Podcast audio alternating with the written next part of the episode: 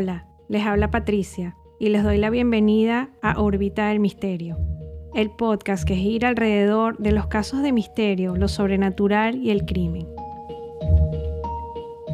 El misterioso caso de Teresita Baza, la muerta que resolvió su propio homicidio. El protocolo para resolver un asesinato siempre es el mismo la policía y los forenses llegan a la escena del crimen e identifican a la víctima. Posteriormente, se inicia la búsqueda de pruebas y evidencia criminal para iniciar la investigación que los lleve a ubicar al asesino. Los investigadores hacen una serie de entrevistas a posibles testigos, a familiares de la víctima y amigos para tener una mejor idea del motivo o móvil del crimen, hasta lograr entrar en el camino que los lleve a la identificación del autor del asesinato. Es un protocolo que lo vemos una y otra vez en las películas y la televisión. Pero sabemos que la vida no está hecha en un guion y muchos casos de homicidios jamás son resueltos. ¿Qué pasa cuando no hay pistas y el caso se enfría y se archiva? ¿Qué pasa después? Así entramos al misterioso caso de Teresita Baza, la muerta que resolvió su propio homicidio. El 21 de febrero de 1977, Teresita Baza era encontrada muerta en su apartamento. Tras una extensa investigación, los esfuerzos de la justicia para encontrar al culpable parecían no surtir efecto. Los investigadores se encontraban en un callejón sin salida. Fue en ese momento que algo inesperado sucedió. El detective responsable por el caso fue contactado por un sujeto que tenía un testimonio bastante extraño. Afirmaba que de alguna forma su esposa se había puesto en contacto con el espíritu de la mujer muerta que pretendía orientar a la policía para resolver su propia muerte. Según este sujeto, el espíritu de Teresita Baza le había dado señales sobre su homicidio, lugar y momento y principalmente los motivos. A medida que el incrédulo investigador seguía las pistas ofrecidas por la medium, toda la evidencia se confirmaba, sobre todo los detalles del hurto de algunas de sus joyas, un dato que solo podría conocer el asesino o la propia víctima. Los que la conocieron definían a Teresita Baza como una mujer meticulosa y obstinada. Nació en Filipinas en 1929 y como muchos otros compatriotas emigró a Estados Unidos buscando mejores condiciones de vida. Teresita trabajaba como terapeuta especializada en enfermedades respiratorias en el Hospital Edgewater en la ciudad de Chicago, Illinois. Como muchos inmigrantes, era una mujer seria y reservada. El 21 de febrero de 1977, el Departamento de Bomberos de Chicago recibió una llamada de incendio que provenía de un edificio de apartamentos en el número 2740 de la avenida Pine Grove. Cuando llegaron al lugar, notaron que el fuego provenía del apartamento 15B, donde vivía Teresita. Cuando llegaron los bomberos, extinguieron las llamas y quedó al descubierto una escena aterradora. Tirado en el suelo del apartamento, encontraron el cuerpo incinerado de una mujer. No llevaba ninguna prenda encima y tenía un cuchillo incrustado en el pecho y sobre ella un colchón. Evidentemente aquello era la escena del crimen. La policía intervino de inmediato y concluyeron que los restos pertenecían a Teresita Baza de 48 años. La primera teoría que surgió entre los investigadores es que quizás se trataba de un crimen pasional.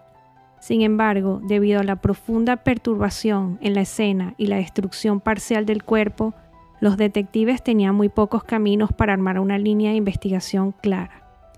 Sin demasiadas pistas, el caso se iba enfriando lentamente, hasta que llegaron a un callejón sin salida. Las investigaciones para descubrir el asesino de Teresita dejaron de avanzar.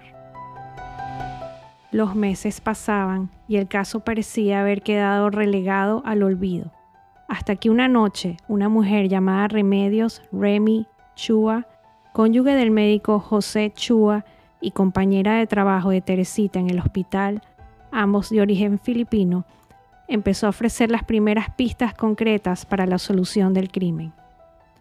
La señora Remy empezó a experimentar visiones y sueños donde Teresita se le aparecía. Cierto día se encontraba en el baño de su casa en Shokey, en los alrededores de Chicago, cuando ingresó en una especie de trance. Al encontrarla en aquel estado, su esposo le preguntó qué le pasaba. La voz que emanó de Remy le respondió con un fuerte acento filipino que la que estaba allí no era su esposa. En aquello que muchos describirían como un evidente estado de posesión, la mujer empezó a asegurar que era Teresita Baza, que le habían asesinado y quería que se conociera la identidad del autor del crimen. Remy, en el medio de su trance, donde el espíritu de Teresita Baza se había materializado, le dijo a su esposo que el hombre que la había matado era Alan Showery, un asistente del hospital, pidiéndole a José que fuera de inmediato a la policía a entregar esta información. Al día siguiente, Remy se despertó sin recordar nada de lo sucedido, y es por esto que José decide no ir a la policía. Días después, el espíritu de Teresita Baza se volvió a materializar a través de Remy. José le dijo que no podía ir a la policía sin pruebas. Teresita le dijo a José que Alan le había robado sus joyas para regalárselas a su novia, dándole los nombres y teléfonos de cuatro personas que podían tener información sobre sus joyas. José va a la policía y la policía descubre que Alan Showery era un asistente en el Edgewater Hospital y que sus compañeros de trabajo informaron que Alan supuestamente iba a ir al apartamento de Teresita a reparar el televisor.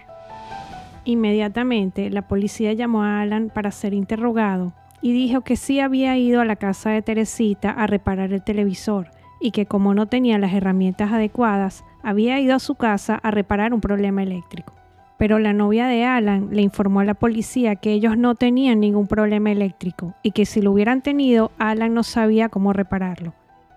También les dijo que Alan le dio unas joyas en el mes de febrero. Los detectives procedieron a interrogar a las personas que Teresita le había dicho a José y efectivamente ellos identificaron las joyas de Teresita. Finalmente Alan confesó todo a la policía diciendo que él supuestamente había ido a casa de Teresita a reparar el televisor, pero tenía planeado robarla, señalando que ella lo dejó entrar y al momento que ella cierra la puerta, él empieza a estrangularla, le quita la ropa y prende fuego para eliminar cualquier evidencia llevándose las joyas. Alan fue condenado a 14 años de prisión. Hasta el día de hoy, la policía es incapaz de explicar por qué la pareja Chua tenía tanta información sobre este caso. Y lo más sorprendente y misterioso es que no hay manera de justificar cómo el espíritu supo que Alan entregó las joyas a su novia. Y así llegamos al final de este episodio de Órbita del Misterio, un podcast que gira alrededor de los casos de misterio, lo sobrenatural y el crimen real. Hasta pronto.